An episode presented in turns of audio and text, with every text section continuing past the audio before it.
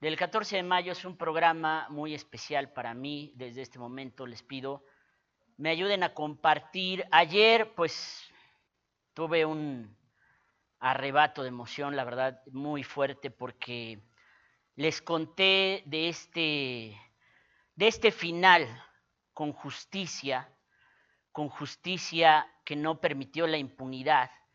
En este caso que hace siete años pues se movió a Puebla, movió a todo el país. Este caso en el que yo me adentré desde el primer minuto y me, me, me, me llevó a involucrarme de una forma total y absoluta, sin saber que era el prólogo de algo que Puebla iba a vivir en los siguientes siete años, porque después de Carla López Albert, los feminicidios, comenzaron y comenzaron y comenzaron a incrementarse cada año en Puebla.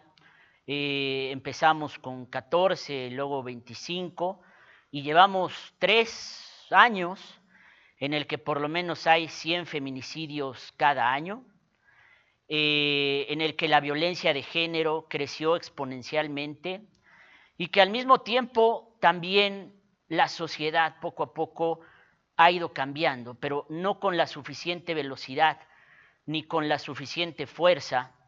Hoy es un programa muy especial para mí porque están conmigo los papás de Carla López Albert, después de que hace dos días, el miércoles por la noche, recibieron eh, la notificación, acudieron al Centro de Justicia para informarles que el feminicida de su hija, Carla López Albert, y de su nieto, Nonato, pues había recibido la sentencia máxima que podía esperarse en este caso, que eran 70 años de prisión.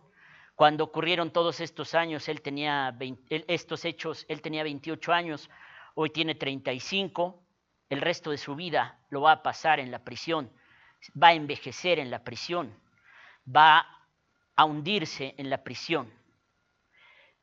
Veamos este resumen en lo que me ayudan a compartir y comienzo a platicar con los padres de Carla López Albert, a quienes les agradezco profundamente que estén esta noche aquí conmigo tan especial.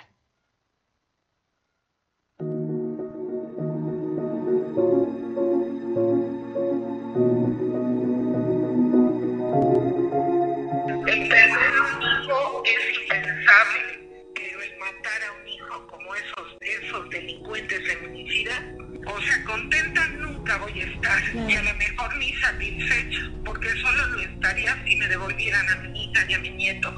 ¿Cómo? Por lo menos tengo la satisfacción de que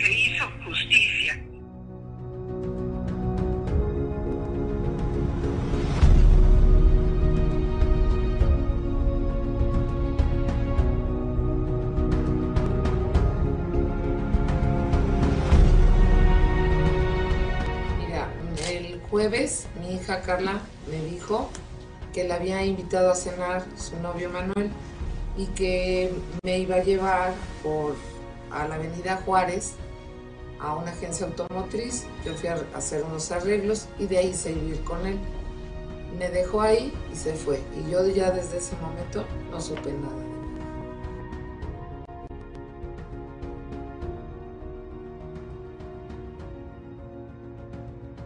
Cuando su cuerpo y el de su bebé de cinco meses de gestación fueron encontrados sin vida en un baldío de la delegación Tláhuac del Distrito Federal. De acuerdo con los exámenes periciales, la víctima de 31 años de edad fue sometida a un aborto clandestino, brutalmente golpeada y torturada antes de que su homicida terminara con su vida y la del bebé que esperaba.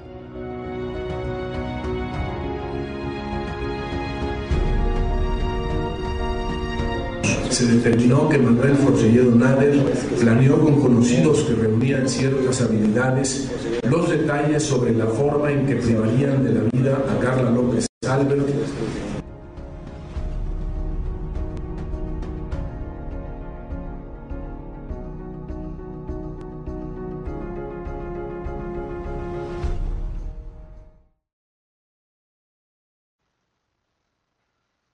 Pues aquí están conmigo los papás de Carla López Albert, Pera, Buenas noches. eh, Buenas noches, gracias por Arturo. venir aquí Buenas a platicar conmigo. Hace siete años nos conocimos eh, en una noche de enero, creo que el 31 de enero, cuando comenzó este, eh, a reportarse la desaparición de Carla. No eran los tiempos de las desapariciones, ni de los feminicidios, ni de nada de esto, pero inmediatamente eh, fuimos a entrevistarlos a ustedes porque, porque el instinto nos, nos llevó a, a- decir, aquí hay algo muy raro. Eh, Carla tenía excelentes amigas, me hablaron muy bien de ella, me dijeron, oye, esto está muy raro, ella no es así, ella no puede haberse ido, etcétera, etcétera, etcétera. Y nos conocimos en su casa, fuimos a, a- a- fuimos a Elvia Cruz y yo en ese momento trabajaba, trabajaba conmigo Elvia. Fuimos a entrevistarlos, eh, le dimos voz a la, a la búsqueda. En ese momento tú tenías muchas esperanzas, este, Sí, Pera, de que ella estaba viva, de que, de que la íbamos a poder encontrar. Fue una, un- una búsqueda frenética, creo, porque también se involucró mucho en el caso, en cuanto supo de ello Laura Bozo, lo que le dio al caso una proyección nacional, y sin embargo, pues, pues no se pudo, no se pudo, eh, y, y fueron días y horas tan difíciles como imagino, días y horas como estos siete años que ustedes dos han vivido, porque Diario Cambio de vez en cuando todavía nos marcábamos, nos hablábamos, oye, ¿qué está pasando con el caso? Presionábamos en Fiscalía, presionábamos en el Tribunal Superior de Justicia, ¿qué está pasando? Porque pues las leyes penales dicen que una persona no puede estar indefinidamente en la prisión sin recibir sentencia y esto se alargó y se alargó y se alargó, pero hace dos noches, hace dos días, hace dos noches, eh, te citaron en el Centro de Justicia Penal para darte la notificación de que eh, Manuel Forcelledo había recibido la pena, la pena máxima, 70 años.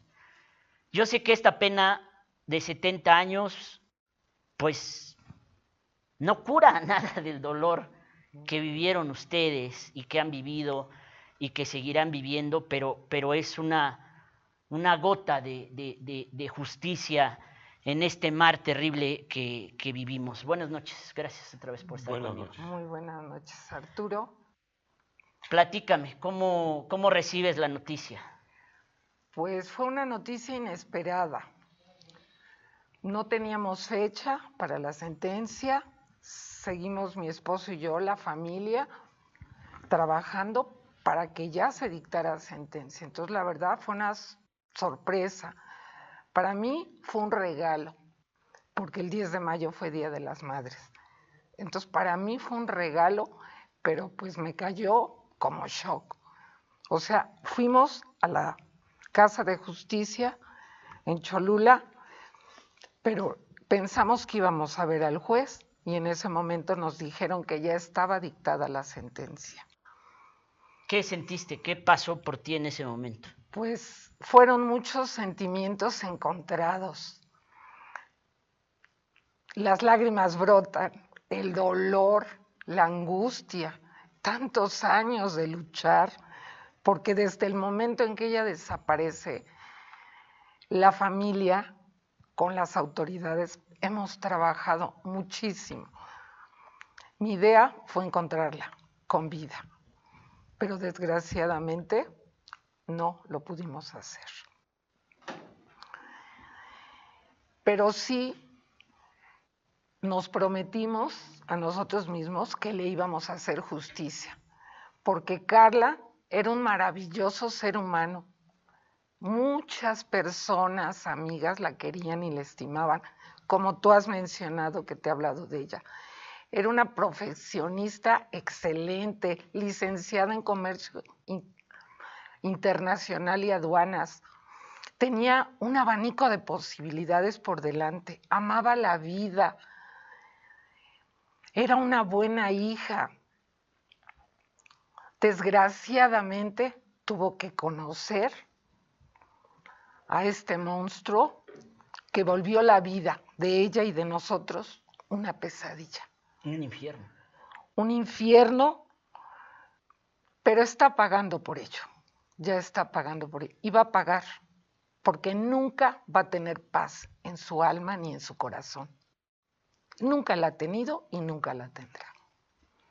Tú eh, en todos estos siete años eh, temiste que con alguna de las triquiñuelas legales, como siempre que hay en este país, que no le notificaron esto, que eh, no se presentó esta prueba, que tumbaron estos, porque además él puso 10 mil amparos para buscar escapar de todo esto.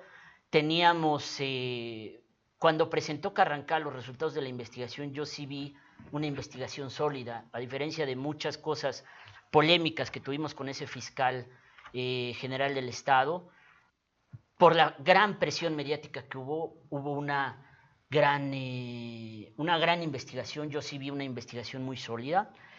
Y afortunadamente, y, quizá eh, fue el único momento en el, que, en el que Dios estuvo de nuestro lado, el tipo no se fugó, estaba tan confiado en sus coartadas, en su frialdad, en su sangre fría con la que actuó al, comparecer la primera vez ante la fiscalía y lo dejaron ir, pues este es un psicópata y actuó como tal, pero, pero afortunadamente esa confianza impidió que, que se diera la fuga y que aunque al final la fiscalía dijera siempre sí, siempre sí eh, la investigación nos llevó a él, como todo mundo lo clamamos en ese momento, dijimos, deténganlo, en lo que aparece, en lo que no aparece, deténganlo, la fiscalía lo deja salir, lo deja ir, eh, pero hacen una gran investigación, yo vi una, una investigación muy sólida de Carrancá en ese momento, eh, los momentos muy puntuales, los hechos como ocurrieron, pero siempre hay en este país impunidad, a secas, Depende del abogado, depende de los conectes que tengas. ¿Cuál fue tu temor en estos siete años? Mi temor es que este caso quedara impune. Por eso he trabajado y he luchado para que se hiciera justicia. Desgraciadamente, este feminicida, Manuel Forcelledo Nader, buscó muchas argucias. Nos paraba los procesos y paraba los procesos, pero todo cae por su propio peso tarde o temprano. Y el corazón de una madre no se equivoca. Además, estamos agradecidos con la Fiscalía porque esa investigación fue muy sólida, científica, con bases, estaban pruebas fehacientes y contundentes. No había nada más pero sí ha sido un camino que recorrer muy difícil, muy difícil. Yo, yo, yo me imagino, me imagino todo esto que has vivido desde esa noche de la, de la desaparición. Volví a ver todos los videos, eh, el primer video que grabamos juntos.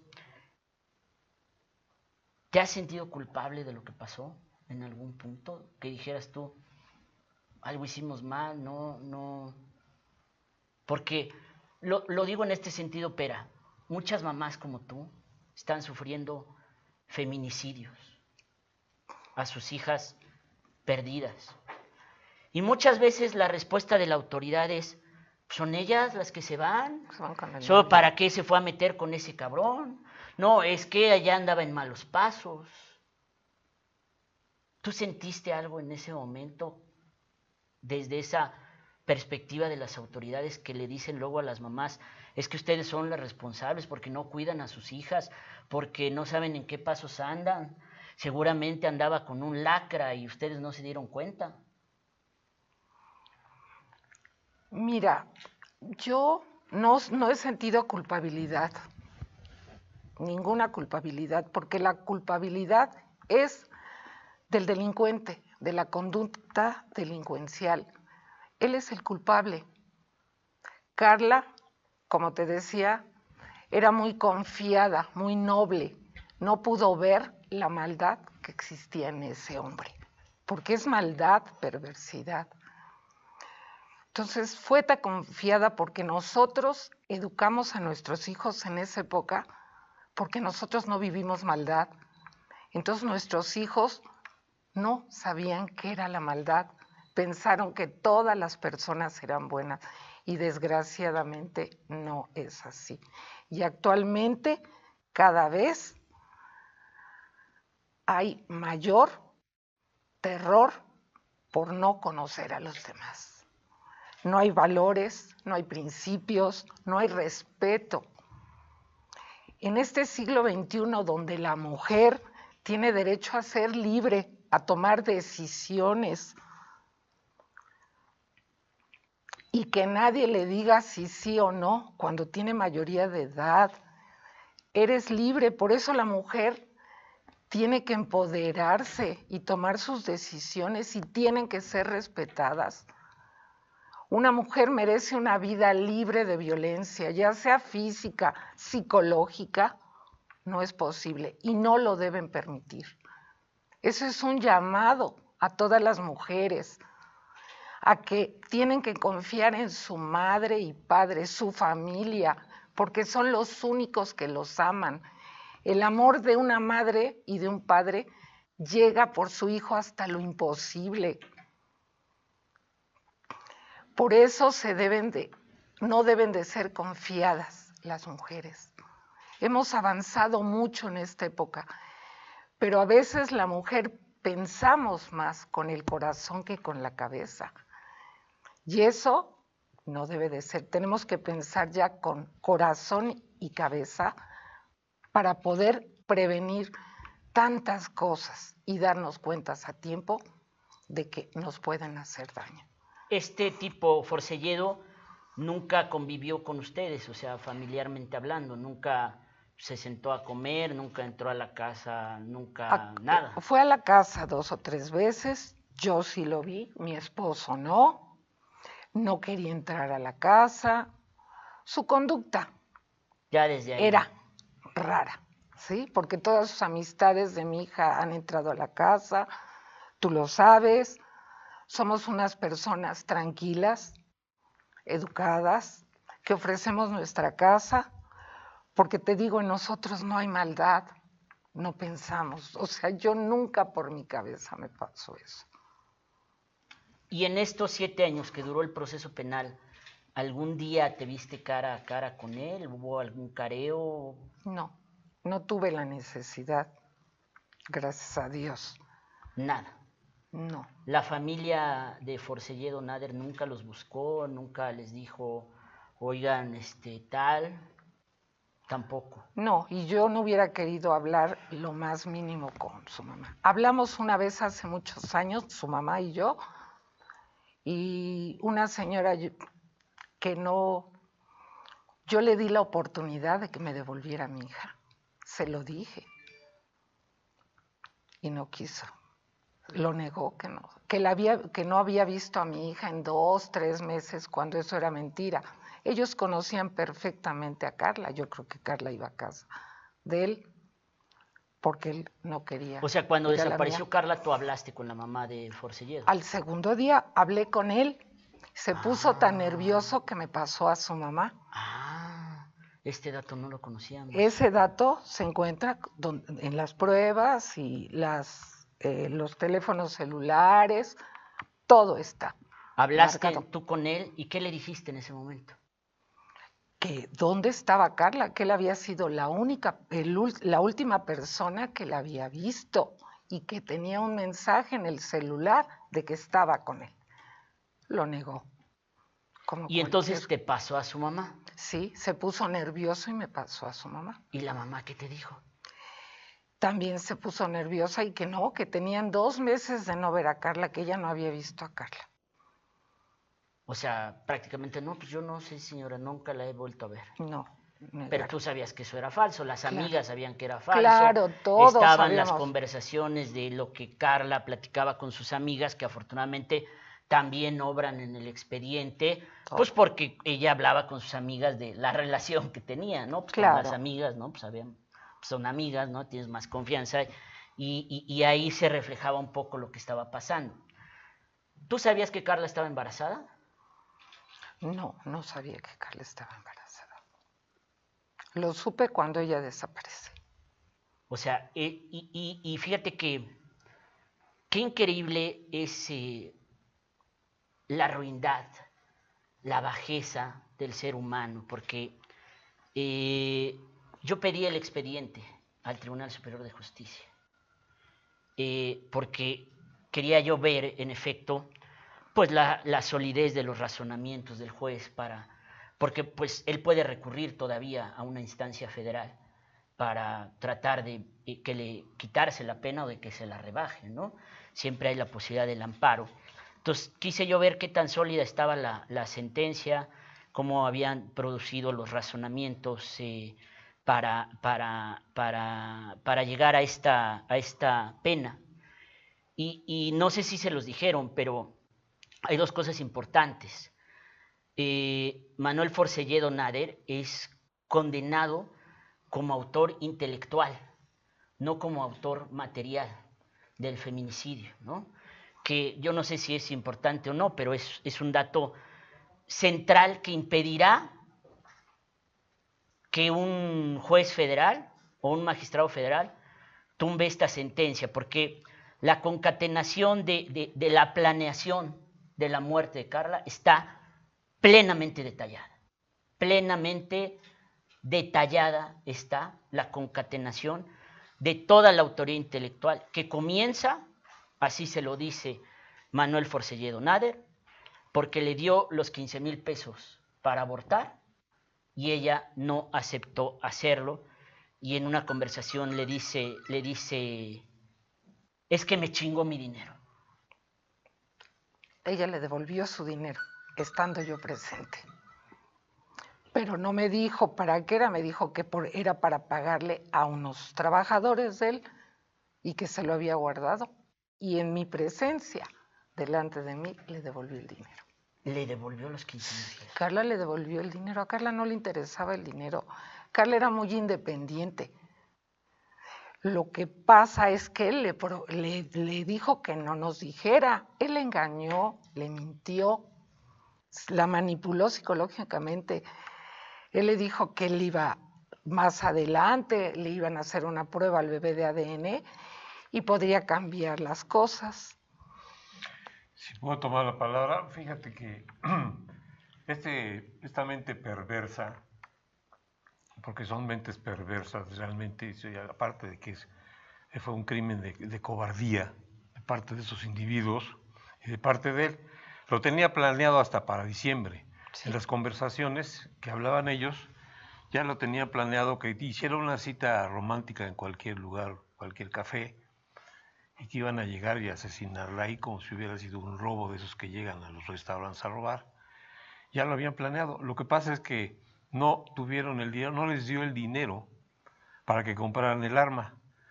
Se pasó diciembre y en enero planificaron todo esto. Es más, también se dice que la citó porque le había prometido mi hija inocentemente un seguro de gastos médicos. Cuando hay un embarazo ya en el tiempo que la llevaba, ya no existe la posibilidad de que haya. Imagínate la, la inocencia de ella de que dijo, bueno, pues este A pesar de la edad que tenía. Es más, hipócritamente la había llevado con algún médico, nos enteramos también, y, y, llevó el seguimiento del embarazo. Es más, cuando se enteró el doctor, dice, ¿cómo es posible?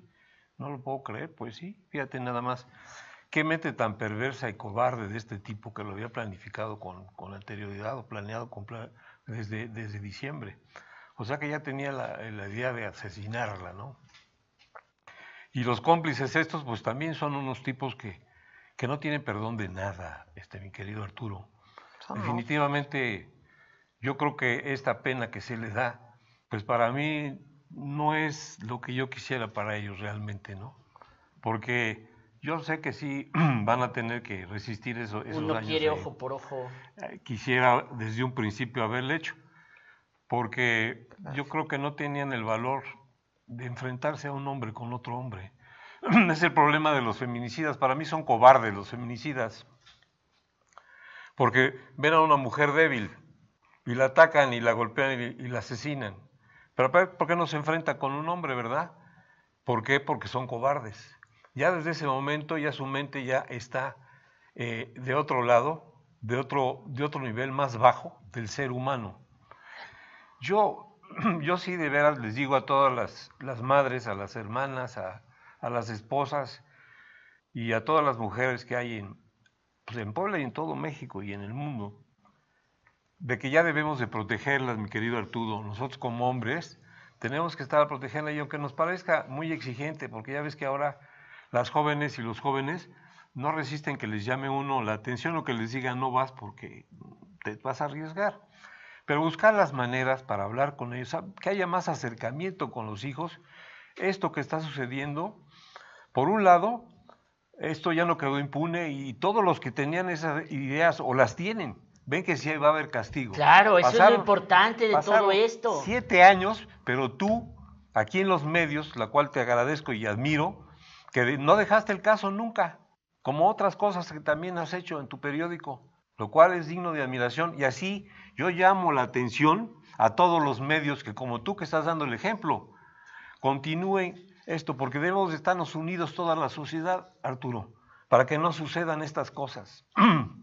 Para que se vea que hay castigo, que hay seguimiento mediático, porque, digo, yo sé que ustedes, eh,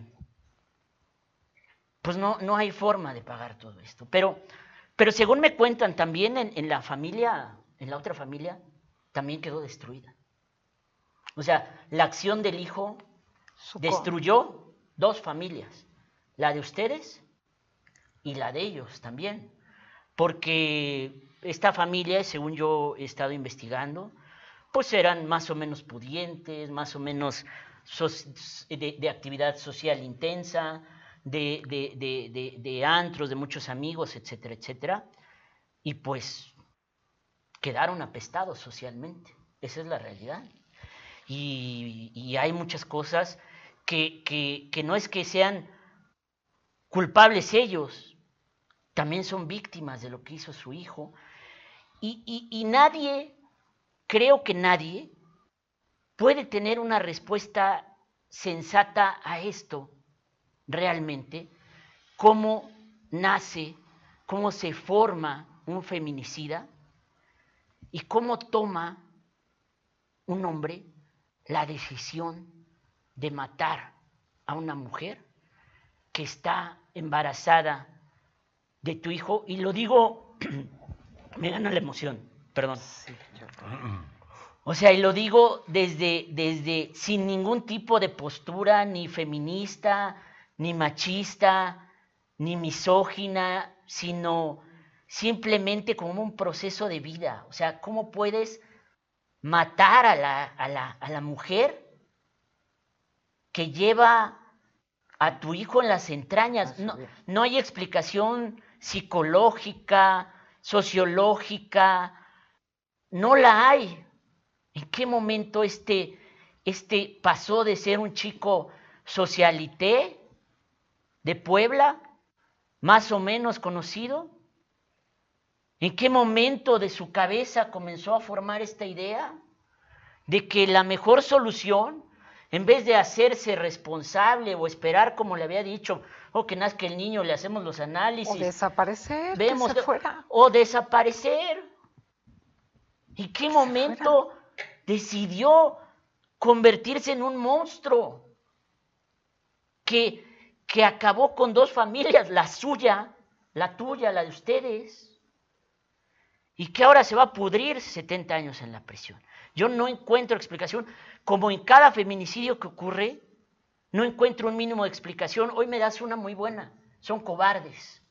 Claro, ¿no? Abusan de la fortaleza física. Son mentes perversas. Son mentes perversas. Ya vienen su mente perversa. Esa perversión. Pero, pero también, espera, eh, eh, ¿qué tanto tenemos culpa la sociedad? Con tantas narcoseries ahora y con tantos esto y con, sobre todo, y, yo lo digo, con la, con la ausencia de la guía de los padres. Esa es una realidad. Si tú ves una narcoserie y hay un papá junto que te va a decir, oye, ese es un mal camino, cabrón. Oye, eso no está bien. Oye, esto, este, trabaja, gánate un lugar en la sociedad, estudia. No quieras hacerte rico de la noche a la mañana. No lo sé. Pero de verdad he platicado con gente cercana a, la familia de, de, Forcelledo Y también para ellos fue una bomba, porque tampoco los papás sabían quién era su hijo. Qué tremendo. Qué tremendo, sí. De veras, ¿eh? Qué tremendo, porque nosotros estamos enterados de lo que nos estás platicando ahorita. Nosotros sufrimos acá en esta familia, pues nunca pensamos que estuviera sucediendo lo mismo, ¿no? Qué pena, nos da pena realmente. Sí, porque, porque no, no, no se vale estigmatizar tampoco a esa familia porque ellos no tomaron la decisión en su conjunto. Fue, como tú lo dices, una sola persona la que decidió hacer esto. Pues, eh, pues es el final de esta historia. Este. Pues al fin, yo quiero, al fin se le hizo justicia a Carla. Creo que yo se la debía, mi esposa la debía, todos le debíamos. Le hicimos justicia y creo que eso es lo importante. Nos lo prometimos el día que, que nos conocimos. Eso es lo importante y creo que eso centra un precedente de que sí hay justicia, de que no todos los casos son impunes. Y eso yo quisiera decirle a las madres que han pasado por lo mismo que nosotros, que tienen que luchar, que el camino es duro y difícil, que si una puerta se cierra, busquen otra puerta, que aunque se caigan, se levanten por el amor a sus hijas o a sus hijos y que sí se puede hacer justicia, que luchen, que nunca pierdan la esperanza y que por el amor tiene que llegar justicia. Es un derecho para todas las madres que somos víctimas de feminicidio. Aunque las instituciones te pongan y te cierren todas las puertas, hay que tumbarlas. Hay que tumbarlas. Ese es el mensaje. Hay que caerse y levantarse. Hay que tener esperanza porque a veces te caes, Arturo, son procesos muy largos. Desgraciadamente en México las leyes no son rápidas ni expeditas. Esas leyes tienen muchos huecos que desgraciadamente los defensores de los delincuentes tratan de utilizar. También los derechos humanos. Los mismos delincuentes quieren escudarse en esos derechos. Cuando una vez que cometes el derecho más importante, que es la vida, si tú violas ese derecho, debes de perder tu derecho. Yo digo que los derechos humanos necesitan replantearse muchas cosas. Y ya que estamos aquí, ese es mi mensaje para todas las madres, para las jóvenes. Te quiero agradecer a ti, Arturo, porque primero a Dios le voy a agradecer porque logramos hacer justicia. Después a las autoridades, a las fiscalías, porque hicieron un trabajo, la de México, de Tláhuac y la del Estado de Puebla. A todas las fiscalías, al Ministerio Público, al gobernador Miguel Barbosa Huerta, porque ha estado pendiente de este caso para que ya se pudiera dictar sentencia. Al juez Enrique Romero Razo, porque también dictó sentencia y aplicó las leyes. Creo que era ya necesario. Y decirle a todas esas madres que se les va a hacer justicia, que yo siento el dolor que ellas sienten porque lo hemos vivido. Y oro por ellas, ruego por ellas, para que también tengan un pequeño cierre y puedan tener una gotita de bálsamo para su dolor y un poco de paz en su vida y en su alma. Creo que se lo merecen todas esas madres. Para mí, respeto y admiración a todas esas mujeres que luchan y que no se dejan vencer. A esas chicas que han sido privadas de la vida por amar a su bebé, por defenderlo, porque han perdido la vida por defender la vida de su bebé, para mí son unas heroínas. Carla es una heroína para mí y mi respeto y mi admiración de, hacia ella siempre lo he tenido y a todas las demás porque todas tenían derecho a tomar sus decisiones. Desgraciadamente esos monstruos aberrantes no respetaron sus derechos. Entonces tenemos que aplicar las leyes con castigos ejemplares, las autoridades, eso le corresponde.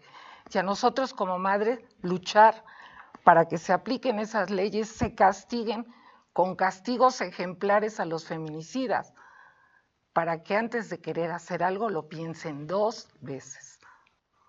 Entonces yo pienso que esto es un ejemplo de vida Y te agradezco, también le quiero agradecer a todos los medios, a Laura Bozo, no quiero que se me olvide nadie, a las familias de Puebla, a toda la sociedad poblana, porque siempre estuvo al pendiente y nos apoyó. Y yo le pido que así como yo he sentido a ti, a los medios, a las autoridades, todo ese apoyo se lo den a todas las madres porque día a día están matando mujeres. Las mujeres en México y en Puebla tienen miedo, tenemos miedo a cualquier edad de salir a la calle. ¿Por qué nos privan de nuestra libertad? Por eso digo que tenemos que vivir una vida libre de violencia y luchar y no permitirlo. Tenemos que hablar hay muchos, los medios, la sociedad, muchas instituciones que apoyan. Hay que recurrir a ellas. No estamos solas, no estamos solas. No están solas. Eso es un mensaje importantísimo. No están solas porque, porque cada uno de estos casos nos ha obligado a, a cambiar. Nos ha obligado a cambiar nuestra perspectiva y, no siempre en la forma en la, que, en la que los buenos modales o las buenas costumbres quisieran.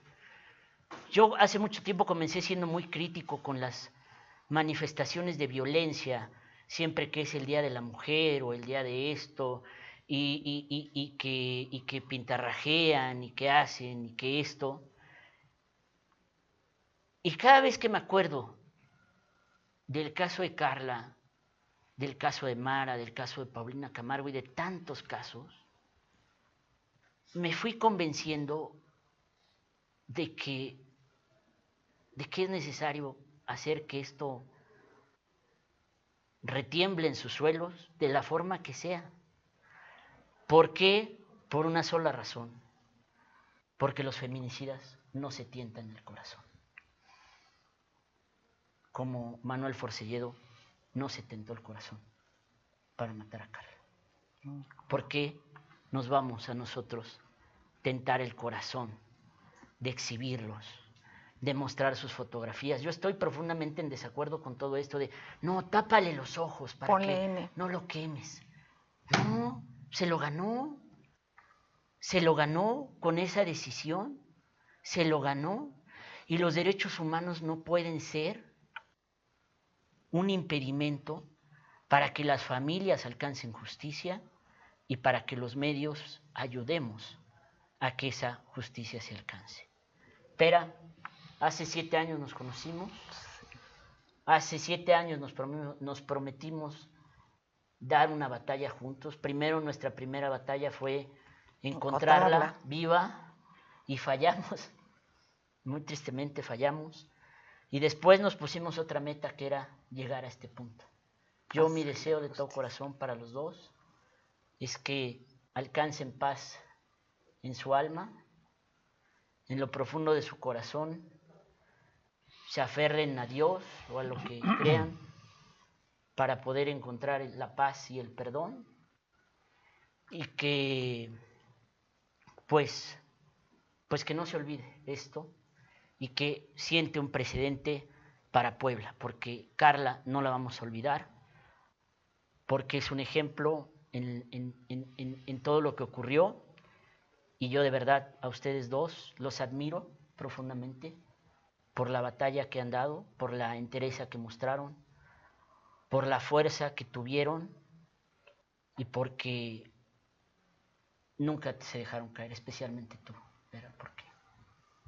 era tan difícil derrotarse y era tan difícil, pues hay dejar que avance el proceso y a ver qué pasa, pero no, sacaste fuerzas del corazón de una madre y yo te admiro mucho por eso. Gracias. Y le agradezco Arturo. a Dios haberlos conocido porque han sido una gran lección para mí de vida.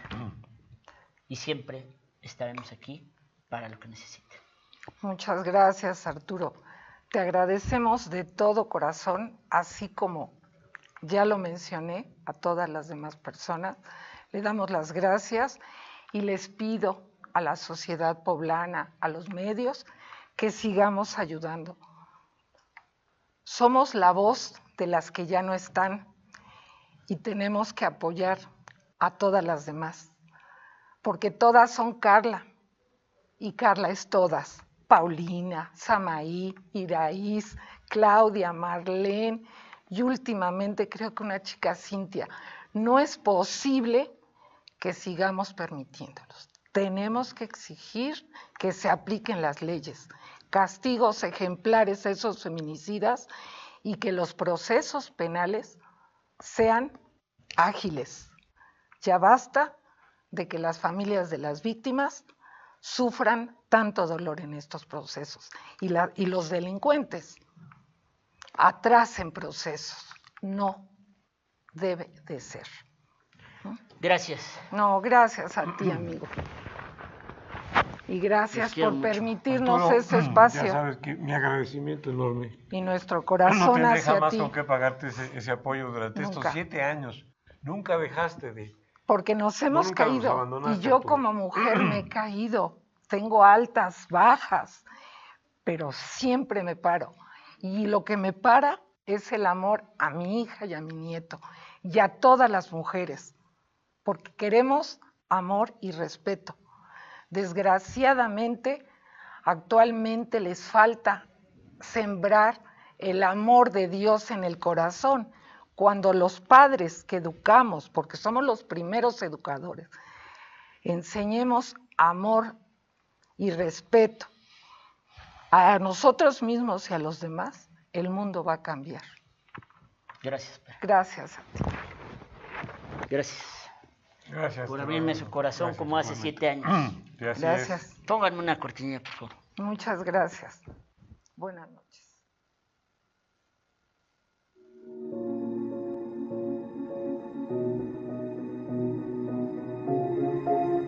El perder a un hijo es impensable, pero el matar a un hijo como esos, esos delincuentes feminicidas, o sea, contenta nunca voy a estar, y a lo mejor ni satisfecha, porque solo lo estaría si me devolvieran a mi hija y a mi nieto.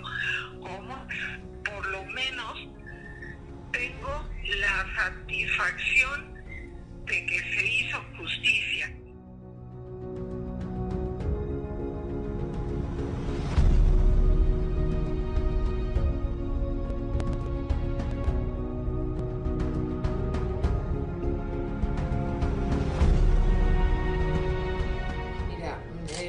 Jueves mi hija Carla me dijo que la había invitado a cenar su novio Manuel y que me iba a llevar por a la avenida Juárez a una agencia automotriz. Yo fui a hacer unos arreglos y de ahí se iba a ir con él. Me dejó ahí y se fue. Y yo ya desde ese momento no supe nada.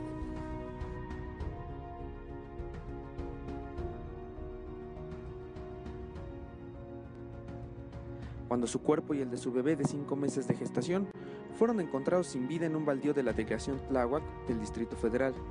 De acuerdo con los exámenes periciales, la víctima de 31 años de edad fue sometida a un aborto clandestino, brutalmente golpeada y torturada antes de que su homicida terminara con su vida y la del bebé que esperaba.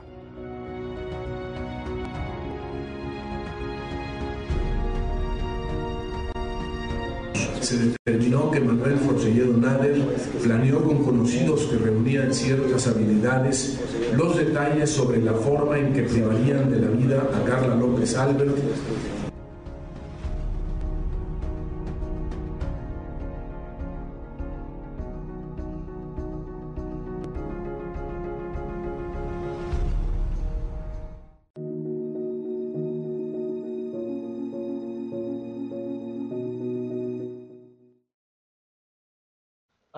qué difícil esto, perdónenme, pero yo estoy también. Contame barba, mi más sentido pésame para los papás de la señorita Carla.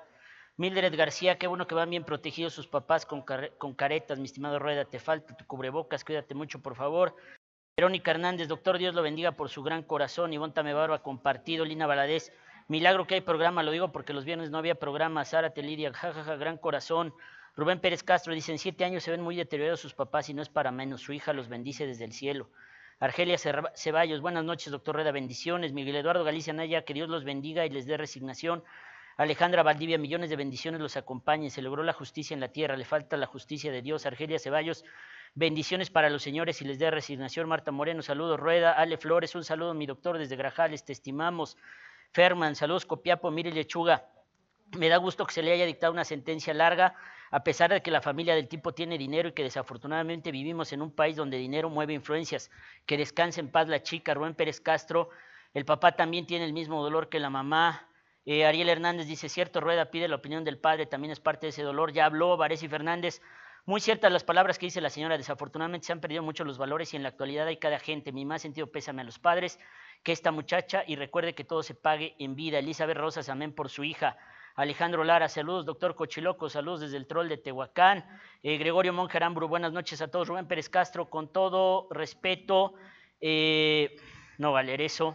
Ariel Hernán García dice, eh, Varese y Fernández, con todo respeto, no somos nadie para poder juzgar la educación de los padres hacia la hija. Rubén Pérez Castro, un abrazo fraterno, señor papá de Carla, su hija desde el cielo los bendice. Argelia Ceballo, tienes toda la razón, señor Ignacio Reyes mucha razón del Padre y por eso debemos cuidar más a nuestros hijos. Varese y Fernández, doctor, si hay respuesta, esta es los valores. Daniel Omar Herrera dice, lo dices desde una postura humana. Daniel Omar Herrera, él ya era así desde hace mucho tiempo, solo que no lo había mostrado o no lo habían descubierto. Eh, y Fernández, ¿a quién le corresponde detectar ese comportamiento? Erika de la Vega, educar en el respeto a nuestros hijos e hijas y orientar en lo más posible sus sentimientos, vigilar sus intenciones. Es terrible lo que vivimos hoy en día, como lo dicen con mentes perversas y con la basura de las series de música que denigra al ser humano y solo fomenta la, agresión, somos lo que contemplamos. Ariel Hernández siempre he comentado, urge la reforma del sistema de justicia penal y penalizar los delitos. Rubén Pérez Castro, cuiden su salud, señores, y vivan para sus hijos si es que tienen otro más. Ariel Hernández García, vivimos en una sociedad podrida y esto es a causa de que los padres en la familia en general no educan adecuadamente. Patricia Gutiérrez, compartido, doctor Rueda, se están perdiendo los valores y nosotras como mujeres y hombres tenemos que retomarlos para una sociedad. Eh, dice José Luis Ramírez Telles, cuenten con mi apoyo jurídico si algo hace falta. Cale Cabrera, esta señora debería de acompañar en algún lugar a los derechos humanos para velar por las víctimas y reforzar las denuncias. Rubén Pérez Castro, así es, señor. El Manteconchas, nuestro hermano de la pandemia, tiene un corazón muy grande. Gracias, Arturo Rueda. También Carla te lo agradece desde el cielo y porque ayudaste a darle paz a sus padres. Bueno, pues, pues a veces, a veces hacemos cosas buenas, a veces también hacemos cosas buenas y sí, sí hacemos cosas buenas, de verdad, no porque, porque, porque, pues porque así, yo se los platiqué ayer desde, desde el fondo de mi corazón. Yo cuando uno desarrolla un instinto y, desde el primer minuto yo dije, aquí hay algo raro, aquí hay algo que no cuadra y nos permitió a cambio como medio de comunicación y a mí como persona acercarnos a una realidad que no sabíamos que se iba a desatar en Puebla y que hoy estamos en la batalla. Desde ese día, desde los hechos de Carla, Cambio realiza un seguimiento puntual y detalla cada uno de los feminicidios que ocurren en el estado de Puebla. Llevamos un conteo anual feminicidio 1, feminicidio 2, feminicidio 3, feminicidio 4. Es imposible para nosotros darle seguimiento a todos los casos, hablar con todas las familias, pero nuestra agenda periodística siempre está abierta a eso. Y a mí en lo personal este fue un tema que me llegó en el alma y todavía me sigue, me sigue llevando, me sigue llegando. Bueno, pasemos un poco a la política. Le decíamos que a veces hacemos las cosas bien, y una abuelita de Puebla, la señora eh, María de los Ángeles, creo, pues ayer fue timada por una enfermera del Hospital del Norte. su familia me buscó y me dijo, Arturo Rueda, tienes que ver este video que te mandamos. Nos lo enviaron en exclusiva porque muchísima gente nos manda información, tiene mucha confianza en nosotros. Y yo hasta dije, nah, ¿cómo crees que de verdad, Rueda, no se le aplicó? Y hasta le estábamos diciendo a mi mamá que si estaba loca o qué. Cuando vimos el video, checamos el video y descubrimos que la enfermera no le apretó el cilindro. Ahí ustedes están viendo el caso de la, de la, de la enfermera, que hoy sabemos se apellida Onofre.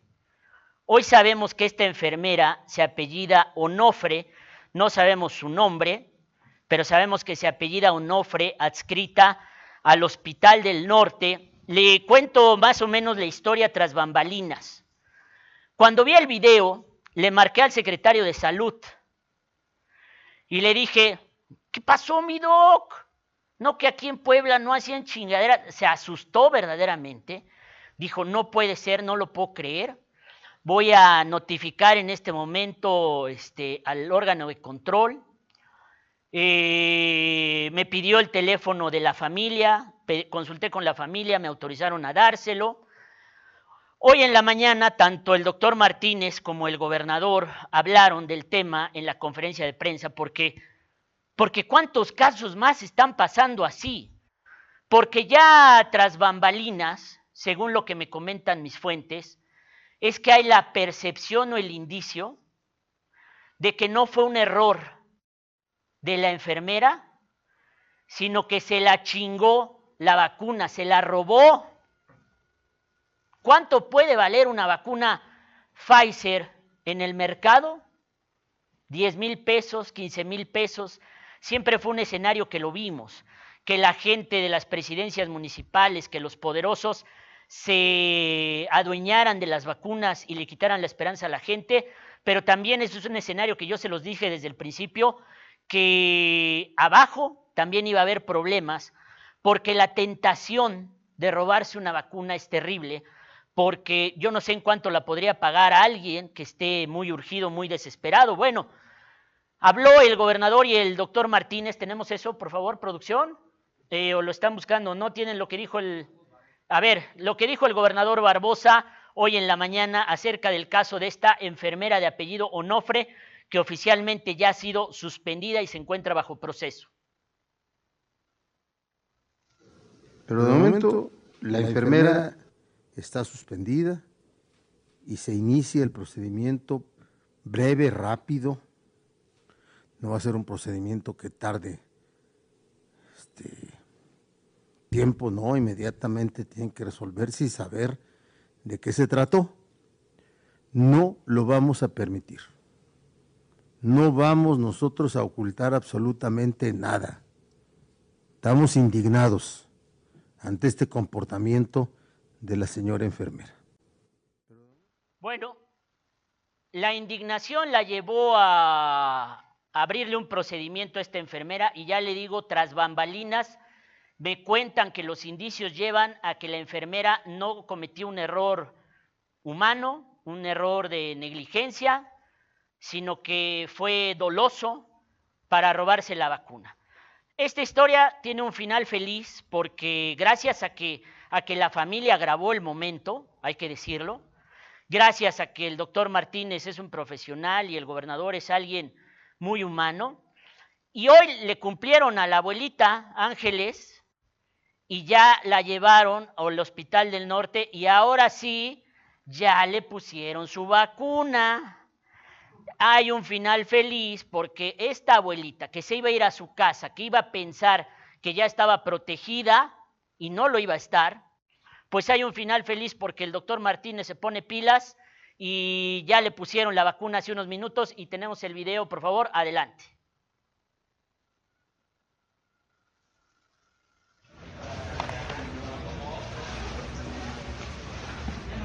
Sí, alcanza a ver. Buenas tardes. Okay. Buenas tardes. Buenas tardes. Buenas tardes.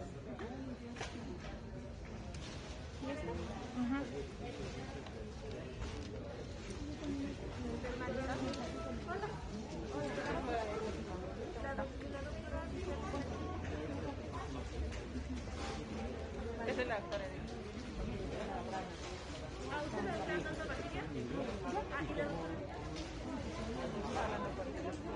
¿No ocupa toda? No, es punto 10, un frasco de 22. Nene, eh, necesito sacar de este frasco 6 dosis. Entonces solamente voy a aplicar punto 3 y es la dosis que le corresponde a cada persona. ¿Te muestro? Es punto 3 lo que vamos a aplicar. ¿Y por qué ocupan diferentes jeringas? ¿Jeringas? Ok. La Porque con la que picaron a mi mamá fue con una gruesa y ahorita esta es diferente. Esta- no, no, fue el para mismo aplicación calibre. son todas Para las aplicación es iguales. esta, para dilución es esta. Es distinta. Y entonces Con esa fue con la que le picaron. No, fue con esta. Una... Todas las aplicación calibre. son para esta. Esta únicamente sirve Para para cargar, para hacer la dilución del biológico. Vamos a proceder a vacunarla. ¿En qué bracito quiere que te Tengo que grabar también. No hay ningún problema. Es generalmente el que menos usa porque les llega a dar alguna molestia. Vamos a ponerle. Sí, vale. cualquier molestia, tenemos que esperar de 20 a 30 minutitos y eh, cualquier molestia que llegue a presentar, si se siente mareado o siente algún síntoma, nos avisa. Tenemos que permanecer en observación 30 minutos hasta. ¿Ya tengo el número? Por favor. Gracias, doctora. Muchas gracias.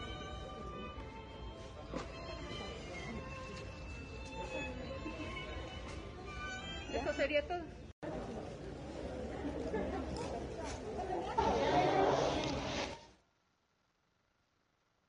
Final feliz para esta aventura de esta abuelita poblana que ahora sí ya tiene su vacuna, que se espere sus 14 días y ahora sí ya puede vivir con más tranquilidad. Y vamos a lo que todos ustedes quieren, porque luego este programa solo ven por los chingadazos, por la política, por la campaña, etcétera, etcétera, etcétera. Y bueno, eh, ayer, ¿qué, dejamos en el día de ayer eh, en el tema de la campaña electoral? Bueno, pues dejamos las fotografías de, de Roberto Satarain y Claudia Rivero pasando el San Valentín del 14 de febrero de 2019 en Viena, pagados con recursos públicos, en un viaje que supuestamente era oficial, pero que la presidenta municipal se llevó a su galán para romancear a gusto. Ahí está usted viendo las fotografías. Eh, ayer le presentamos que Roberto Satarain salió a dar una conferencia de prensa a hablar de su honorabilidad, pero no quiso tocar el tema del viaje. Ahí se ve que están con la misma ropa. No hay posibilidad de engaño de que Satarain diga que es un doble, un doble venido de otra dimensión, el que se fue a romancear a Viena con su novia, la presidenta municipal. Todo ello pagado con recursos públicos. ¿Con qué nos quedamos anoche también? Con la infame Lisa Aceves, que se atrevió a acostar a Denise Ortiz con el gobernador en una infamia como no se había visto en Puebla. Nadie que yo recuerde en la política poblana había acostado a un gobernador, mientras Lisa Aceves decía que pronto iban a ser familia Eduardo Rivera y el gobernador, porque el gobernador andaba con la cuñada de Eduardo Rivera, y entonces, mientras Lisa Aceves decía esto, junto a ella había dos hienas, dos hienas, una hiena se llama Claudia y otra hiena se llama Leobardo, y los las hienas reían mientras Lisa Aceves lanzaba su infamia, de la que se medio retractó por la noche. Miren, aquí está la visión de Joselo, Lisa Aceves, el amor no distingue entre el Gobir y la cuñada de Lalo. Ahí está una hiena con sus lentecitos, Leobardo, otra hiena, Claudia Rivera. Pero también vean este video que se aventó producción, oh no, ya sabe el video este del TikTok, oh no, porque, porque qué infamia, Lisa Aceves, te aventaste ayer y qué infamia sostenerlo sin disculparte abiertamente. Y hoy en la mañana también Lisa Aceves se aventó su show porque dice que la victimizamos por, ni siquiera dice que se equivocó, ni siquiera dice que es una falsedad o que es una mentira, sino que hubo en su equipo valoración de que no estuvo bien, que se escuchó muy rudo y por eso se ofreció las disculpas. No dice que sea falsa la infamia que afirmó Lisa Aceves. Veamos este video de producción. Necesarias. Está bien que en los próximos meses eh, la familia del gobernador será también tu familia, vale la pena decirlo, su cuñada tiene una relación sentimental con el gobernador y está muy bien, eso el amor no puede distinguir partidos, pero estas cosas no se valen. No hay necesarias, está bien que en los próximos meses eh, la familia del gobernador será también tu familia, vale la pena decirlo, su cuñada tiene una relación sentimental con el gobernador y está muy bien, eso el amor no puede distinguir partidos, pero estas cosas no se valen. No hay necesarias, está bien que... Eh, hoy el día comenzó difícil otra vez para Claudia Rivera porque tres o dos cosas importantes.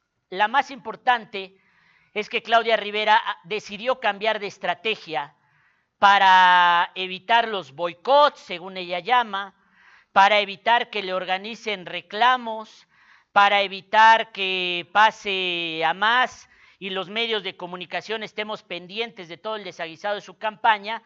Y hoy cambiaron la estrategia. Dijeron qué eventos iban a tener, pero no dieron agenda a los medios de comunicación. No nos dijeron dónde ni a qué hora para poderle dar un seguimiento a la candidata Claudia Rivera. Esto indica que la campaña prácticamente se ha terminado para Claudia porque ha elegido ya la clandestinidad, la oscuridad. Ha elegido ya no ser acompañada por los medios de comunicación. ¿Qué candidato hace campaña sin medios de comunicación? No lo sé. ¿Será una innovación en el mundo?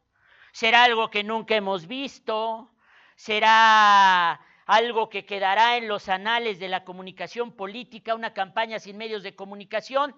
Y Lisa, ya le decía yo, otra vez se trenza conmigo. Yo creo que tiene un crush Lisa conmigo. Porque siempre se, todo mundo la madrea, pero solamente se fija de lo que digo yo, de la infamia que dijo, y dijo que no, que rueda y que cambie otra vez, igual que Claudia Rivera.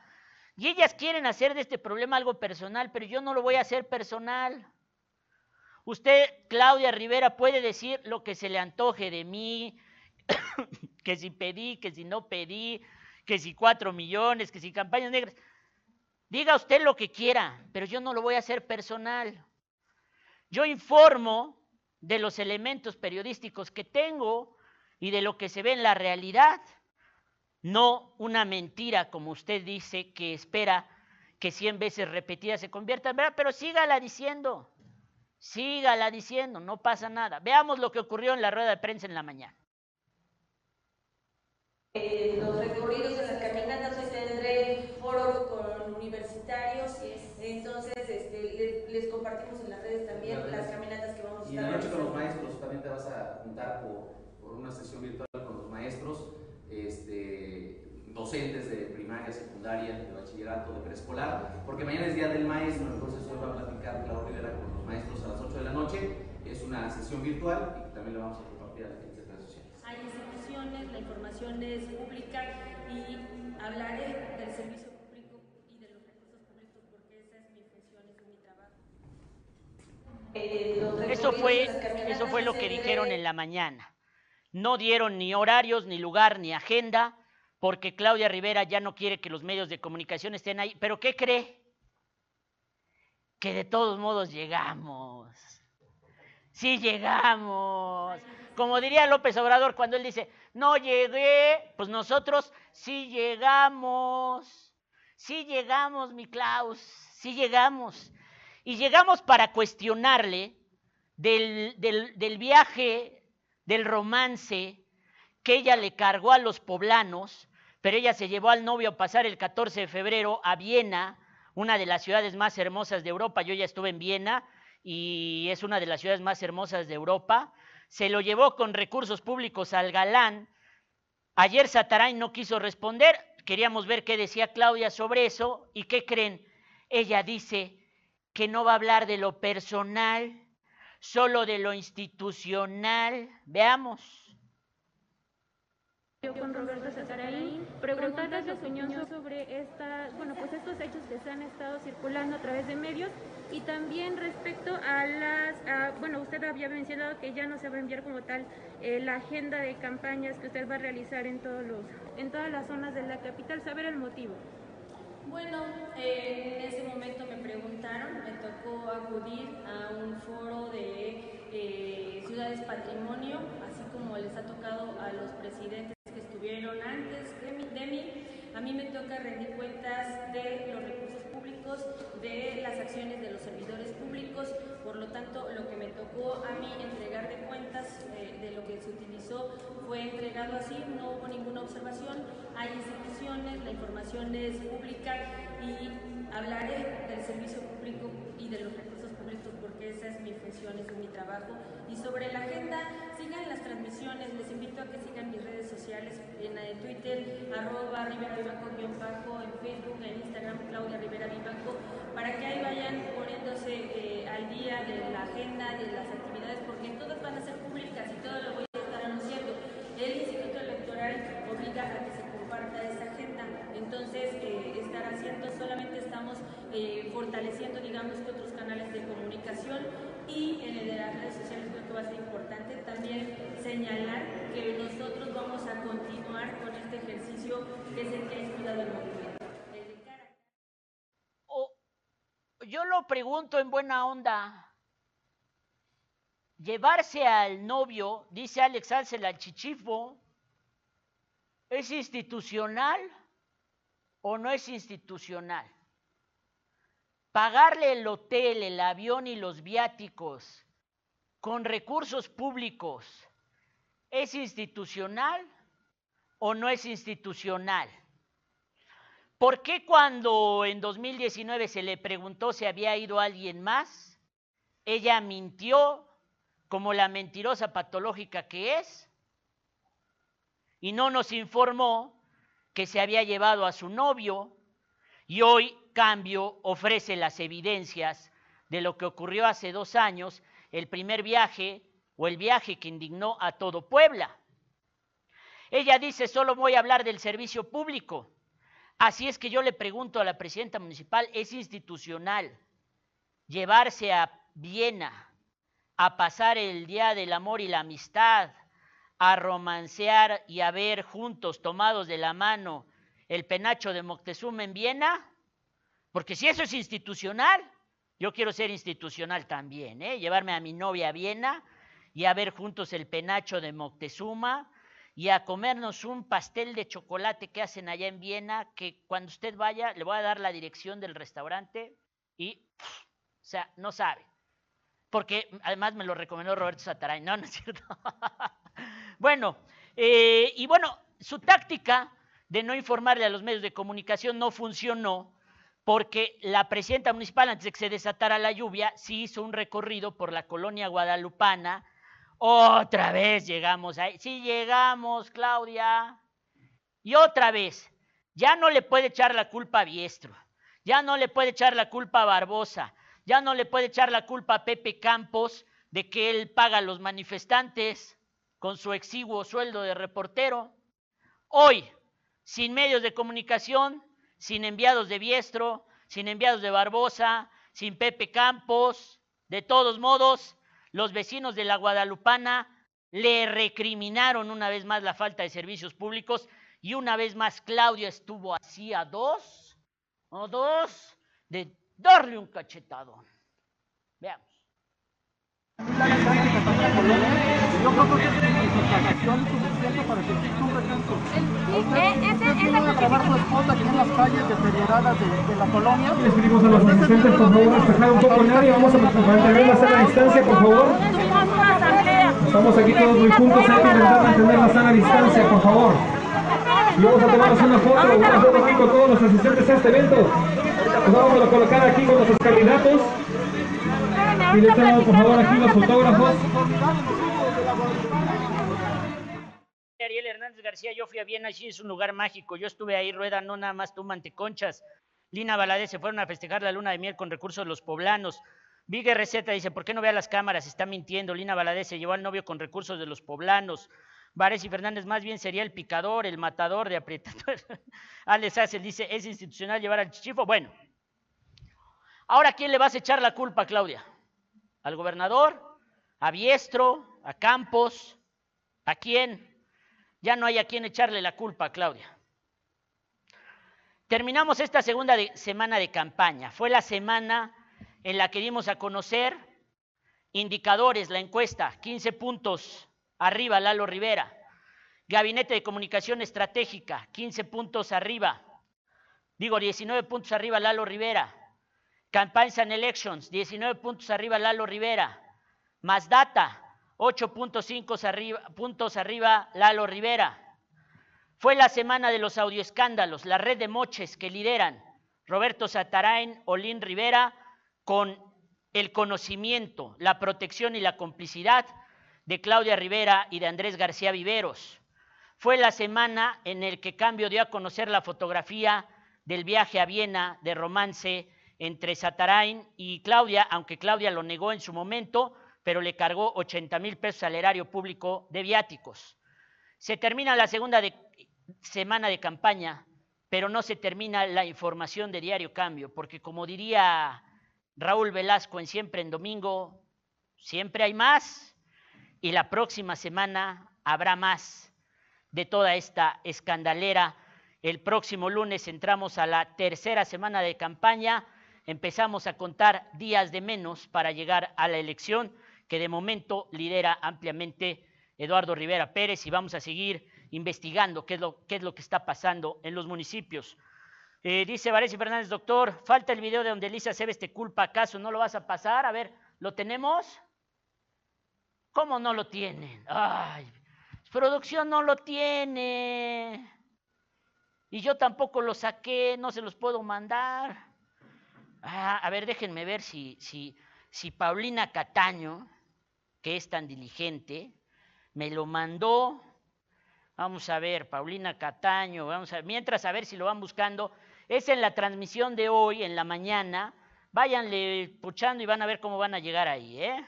Van a llegar a ese momento. A ver, eh, no, ni siquiera Paulina Cataño me lo mandó. Qué terrible, qué terrible. Si Paulina no lo manda, yo no sé quién lo va a mandar. Eh, a ver, vayan poniendo la rueda de prensa y yo les voy a ir diciendo en qué momento si le adelantan o le quitan, para que no me digan que no quiero poner cuando me dan mis chingadazos dice Varesi Fernández. Dice esos ojos de cállate, me los echaba mi mamá, dice Vigue Receta. Ansaldo Cristian, dice mexicano unido de Nueva Morena. A ver, pongan algo de la rueda de prensa, niños, por favor, producción, ya para terminar el programa. Adelántenle un poquito. Bueno, el día de ayer, como bien decía eh, Claudia, eh, tuvimos eh, varias cosas que comentar. Entre ellas, la más importante es la visita de Berta Luján, una dirigente ejemplar de nuestro partido. El espaldarazo, como se dice en términos coloquiales en la política, fue muy interesante, muy al estilo de ella, reconociendo los valores esenciales de Morena, pero también haciendo un llamado a a la unidad y a la mesura de todos los actores políticos en torno a un proyecto que es el proyecto de Morena. No hay pierde en lo, que ella, en lo que ella dijo, ¿no? Si alguien se confunde, bueno, pues ahí tendrá algún problema. El día de ayer, y yo quiero ocupar también este espacio por una razón ética, porque nosotros tenemos que cambiar la política en la ciudad de Puebla y también los medios y también la forma en la que esta se dirige. Eh, cuando, ayer comenté al final del programa algo que fue un error, un error, lo digo tal cual, en este espacio, en el mismo en el que lo dije que fue un error, y eh, presenté mis disculpas por la noche públicamente. Eh, eso no me hace ni vil, ni, ni terrible, ni malvada. Sin embargo, quiero decir que algunos compañeros y gente que yo valoro mucho y que valoramos los que estamos en la mesa, lo consideraron fuera de tono lo consideraron como que sonaba agresivo, además de que por el error eh, se daba una impresión que no era la que, la que se quería dar. ¿Qué quiero decir con esto? También que vale la pena reconocer los errores y corregirlos, que eso nos hace distintos, nos sigue haciendo distintos en la política, lo digo con mucho orgullo también y muchas gracias por el reconocimiento a quienes lo hicieron. Y también vale la pena decir que en ese lapso yo recibí más violencia que cualquier violencia de la que hubiese hecho víctima a cualquier otra persona. Los mismos eh, medios de siempre, nuevamente, Rueda, ya de verdad tú y yo tenemos una relación, eh, no sé si es buena, mala o tóxica, eh, pero es, es, es, brutal la manera en la que tú me, me, violentas a mí sistemáticamente y ojalá y algún día tengas el valor que yo tengo y te estoy demostrando para reconocer tus errores corregir y dar derecho de réplica. Un saludo, Rueda. Bueno, ojo, esto que acaba de. Esas miraditas de Lisa Cebes es como de que tiene un crush conmigo, pero Lisa, te lo digo, yo tengo novia, la quiero mucho, la amo mucho, así es que por favor no me hagas así porque siento como que tienes un crush conmigo. Después, amiga Lisa, porque ahora ya te voy a decir así, amiga Lisa, no, no quiero que se confundan las cosas, no luego me vayas a acostar a mí con alguien y digas, no, Rueda ya va a ser familia pronto legalmente. No, a ver, Lisa Aceves, te lo digo así. Número uno, lo primero que eres es chismosa. Porque el que anda contando lo que cuenta otro en otra mesa porque dicen que tal con cual anda por aquí, por allá, y lo repite, es chisme, eres una chismosa profesional. Bueno, no, eres chismosa a secas, porque yo soy chismoso profesional y tú eres chismosa amateur. Pero te lo ratifico, es una infamia, eres una chismosa infame, porque pues no fue un error, es una mentira que el gobernador, ¿tienen el pedazo del gobernador, por favor? Que se negó a entrar mucho en la polémica, pero dijo una frase puntual. Entre los inmorales,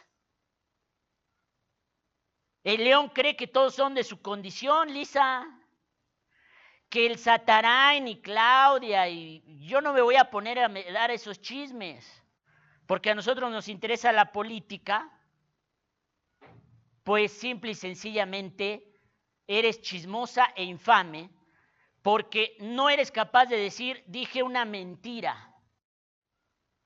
Agravié a una familia, a la señora Charito, a la esposa del gobernador, agravié a su familia, agravié a Denise Ortiz, porque no fuiste capaz de decir, es falso que Denise Ortiz ande con el gobernador Barbosa y yo soy una chismosa infame. Y esto es lo que te respondió el gobernador. Este, yo soy un hombre de 62 años plenamente feliz. Respeto profundamente a mi esposa, a mi compañera de vida, con la que he hecho una familia de valores muy sólidos. Mi familia, mi esposa, mis hijos, mis demás familiares, mi mamá.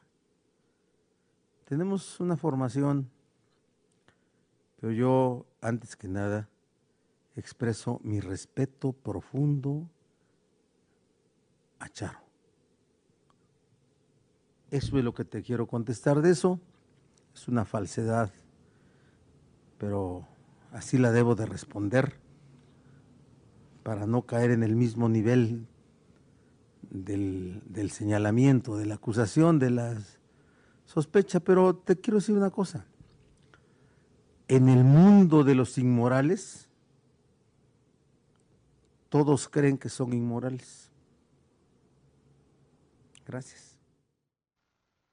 ¿Qué respuesta de nivel? en el mundo de los inmorales, todo mundo cree que son inmorales. Ahí tienes tu respuesta, Lisa Aceves. El gobernador te dijo inmoral. Yo solamente te digo chismosa, novata e infame. Para terminar este programa, y como yo soy muy abierto, yo creo que nadie hace esto en Puebla, pues les voy a poner la serie de chingadazos que me devuelve Claudia Rivera cada mañana. Hoy eh, otra vez me dedicó media hora de su rueda de prensa. Cree que yo soy su rival a la presidencia municipal de Puebla, pero no alcancé a inscribirme en el Instituto Estatal Electoral. Habla más de mí que de Lalo Rivera. De Lalo Rivera nada más dice que es priista y de mí que... A ver, una probadita para que vean que a mí no me duele. Échale. Mira, hasta le doy yo voz a Clau. Anda, Por eso, eso nos hemos enfocado también en Morena, en el proyecto que estamos encabezando, que queremos seguir impulsando, porque la violencia no se puede normalizar. No se puede normalizar la violencia ni de un servidor público, ni de un mandatario, ni de la sociedad civil, ni de eh, los medios de comunicación. Se tiene que poner un alto firme. El mantenernos al margen, el no levantar la voz, el ser indiferentes a, a una serie de violencia, de ataques, se convierte en complicidad. Y la violencia máxima que hemos experimentado, que se experimenta en las mujeres en todo el mundo, se le nombró violencia feminicida. La violencia feminicida que acaba con la vida de una mujer no inició ahí, inició en una escala de violencia que fue crece, crece, crece, crece, porque no fuimos capaces entre todos como un gran colectivo de ponerle un alto. La lucha que emprenden muchas colectivas que han levantado la voz para que no se sigan violentando los espacios que vamos ocupando las mujeres es un parteaguas importante de cómo tenemos que sumar para mejorar nuestra historia, nuestro presente y nuestro futuro.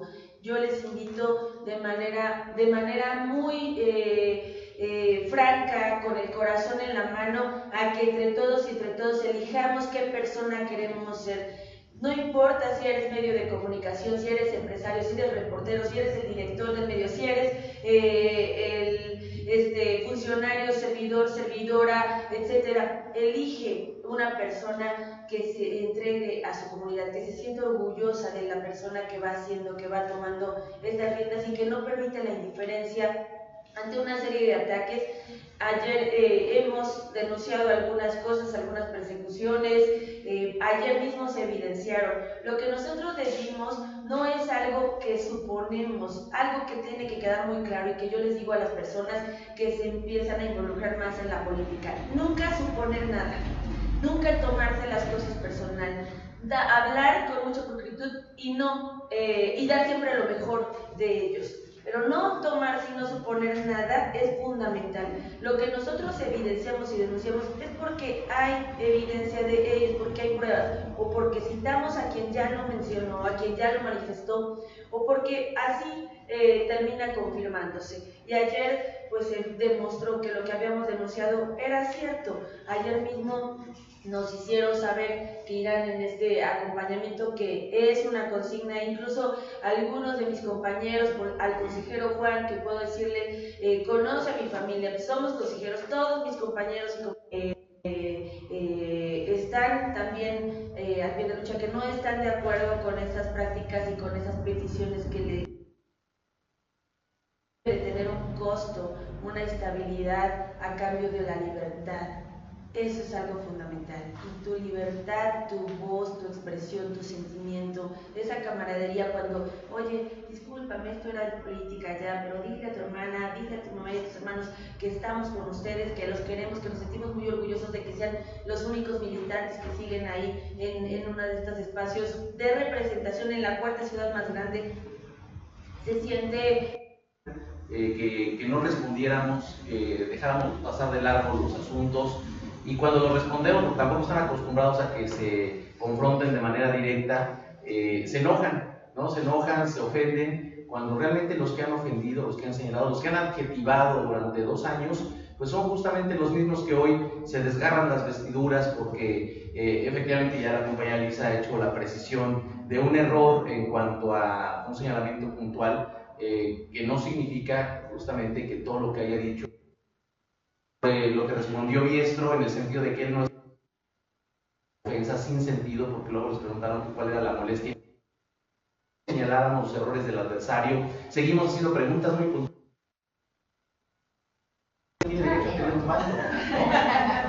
Bueno, bueno, a ver, para que Ah, que es la mesa, la mesa del Rey León, More, ah, los del PRIAN así están, morena, morena. Pero bueno, ya, cerramos por hoy este episodio. Eh, claro, hay mucha gente que se ha conectado. Bueno, ahorita somos casi 400 personas.